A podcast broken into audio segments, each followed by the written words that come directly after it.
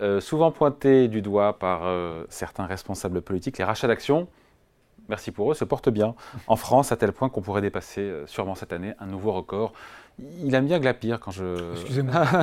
Parce que c'est drôle, c'est pour C'est vrai oh, Je ne suis pas la plume. hein. Laurent Grassin, donc, directeur de la rédaction de Boursorama. C'est une tendance lourde quand même, ces rachats d'actions. C'est pas récent. Euh, en tout cas, c'est récent ailleurs dans le monde. Ça l'est un peu plus euh, en France, avec un succès qui ne se dément pas. Taux haut, taux bas. euh, ça Oui. change pas. Oui, on va voir pourquoi.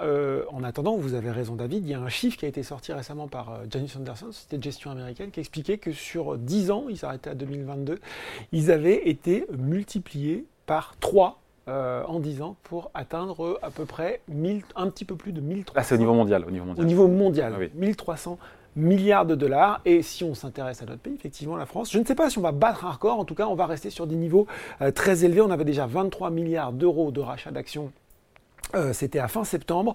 On serait sans doute autour des 28 milliards cette année. C'était euh, l'an dernier 27,2 milliards et 28,7 milliards en 2021. Donc des niveaux qui, comparés aux années précédentes, avaient déjà marqué une belle progression. Donc on reste finalement effectivement à des seuils importants.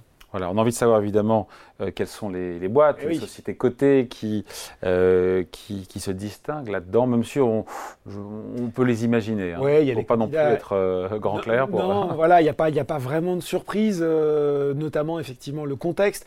On retrouve deux très grosses opérations. Total Energy, qui a racheté pour, en tout cas, dont l'enveloppe est autour de 9 milliards de dollars de rachat d'actions. Ça fait un tiers des rachats d'actions en France fait, réalisés voilà, par Total. fait hein. effectivement un gros morceau. On a euh, BNP Paribas, mais là c'est lié, euh, vous savez, il y a eu ce, ce programme de rachat d'actions lié à la cession de Bank of the West, qui était une de leurs filiales. Donc quelque chose qui sera, qui sera peut-être un petit peu moins important sur les années à venir. Euh, on a d'autres noms euh, dont les montants là aussi sont pas anecdotiques. Stellantis hein, qui prévoit de racheter 1,5 milliard euh, de- d'euros. On a Safran 1 milliard d'euros. LVMH qui a déjà dépensé toute son enveloppe de rachat d'actions pour cette année 1,5 milliard d'euros et AXA 1,6 milliard. Tout ça nous fait quand même un petit, un joli petit paquet de zéro. Voilà, un paquet de zéros qui font parfois couiner, en tout cas grincer des dents des responsables politiques qui trouvent que cet argent pourrait être mieux employé, euh, avec plus d'investissements, des meilleures rémunérations des salariés. On en est où de ce débat Oui, là oui, c'est pas nouveau. hein, Oui, c'est pas nouveau. C'est l'éternel débat de se dire, ah là, les rachats d'actions, euh, ça, ça sert à rien, c'est mal. Et euh, comme vous l'avez dit très justement, euh, ça. euh, Bah, c'est bon pour l'actionnaire. Euh, Voilà. C'est bon pour l'actionnaire, mais c'est tout. Et donc, euh, quand c'est bon pour l'actionnaire, beaucoup de responsables politiques trouvent que c'est pas bon en général. mais en tout cas, voilà, ça empêche d'investir et ça ne va pas dans la poche des salariés. Déjà, il faut nuancer ce constat, puisque souvent, en fait, euh, qui fait les rachats d'actions Ce sont euh, grandes entreprises euh, du CAC 40 euh, qui, euh, en principe, rémunèrent quand même plutôt bien leurs salariés avec des plans plutôt généreux. Ça, c'est Et qui sont d'ailleurs souvent aussi actionnaires. Et qui, sont, et, et qui sont aussi, d'ailleurs, l'un est parfois la conséquence de l'autre. On émet, on émet d'un côté, effectivement, pour faire des plans d'actionnariat salarié et on rachète de l'autre. Tout ça est un petit peu plus complexe. Là aussi, il faut sortir un petit peu de la simplicité du raisonnement. Mais vous avez raison, David. Le président lui-même, en mars dernier, avait dit euh, quand même euh, les rachats d'actions, euh, c'est pas bien. Enfin, il l'avait dit en des termes un petit peu plus, un petit peu plus circonstanciés. Et il avait dit, bah finalement, il faudrait peut-être une contribution exceptionnelle de ces entreprises qui, comme ça, rachètent des actions pour les annuler.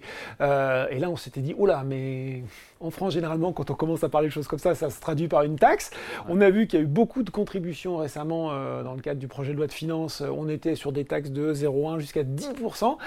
On s'est dit, ça y est, on va y avoir. Et puis finalement, non. Finalement, non. Alors, tout ça, n'est, euh, on discute encore beaucoup. Rien n'est encore complètement acté. Donc, euh, en l'état actuel de- des discussions, justement, on s'orienterait quand même sur le fait que les entreprises de plus de 50 salariés qui achèteraient des actions pour les annuler, eh bien, elles devraient faire, on va dire, un geste pour leurs salariés, une contribution exceptionnelle. Alors, ça pourrait prendre différentes formes. Est-ce que ça pourrait prendre un intéressement, quelque chose On abonderait un plan d'épargne salariale, des attributions d'actions gratuites, de la prime Macron?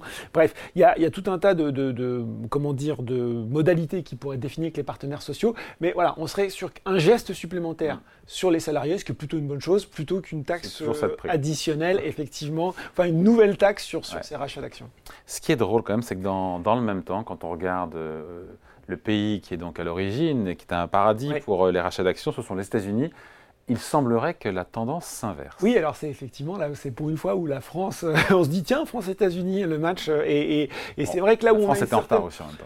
La France est en retard et on n'est pas voilà, mais il y a une certaine, on va dire, constance. On l'a vu sur les niveaux en France, et il y a un vrai recul, un vrai dégonflement. Là, ce sont des chiffres de Bank of America, David, qui nous expliquent que les rachats d'actions, ils ont chuté de 20% quand même au premier semestre. Euh, ça, ça concerne les entreprises du S&P 500, euh, et justement, on sait effectivement, comme les buybacks, comme on les appelle là-bas, soutiennent la performance. On se souvient notamment au moment de la réforme de Donald Trump, qui avait permis aux entreprises à la fois d'être un petit peu moins taxées et de rapatrier du cash de leur euh, filiales à l'étranger, ça avait alimenté ces programmes géants de rachat d'actions et Wall Street avait plutôt bien apprécié. Pardon, juste petite parenthèse, euh, rachat d'actions, pour ceux qui nous regardent, qui disent mais de quoi ils causent les deux là?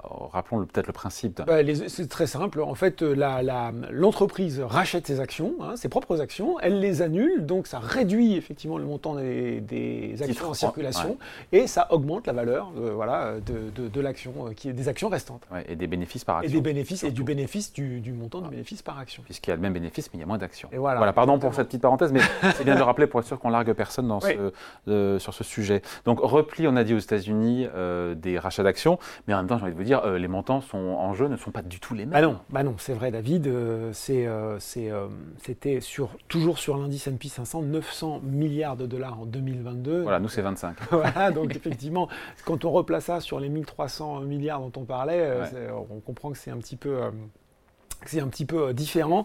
Et, c'était 400 milliards de dollars pour le premier semestre 2023. Donc on voit que ça va être un petit peu moins. Ça reste quand même beaucoup plus important que chez nous, évidemment. Ouais, après, c'est pas non plus le fruit du hasard. Je crois savoir que l'administration Biden avait mis euh, en place une espèce de taxe, non? Ben, On en avait parlé, cette fameuse taxe à 1%. Oui, 1%, c'est ça. 1%, voilà, sur les rachats d'actions. ça paraît pas méchant, 1%. Non, puisqu'en fait, le, département de recherche du Congrès avait fait ses comptes et on était sur une taxe qui devait rapporter 60, un peu plus de 70 milliards de dollars sur 10 ans, ce qui, ce qui est à peu près là aussi, si on fait le compte, voilà, vous prenez 1% de, de, 900 ou 800 milliards, on arrive à peu près à ça.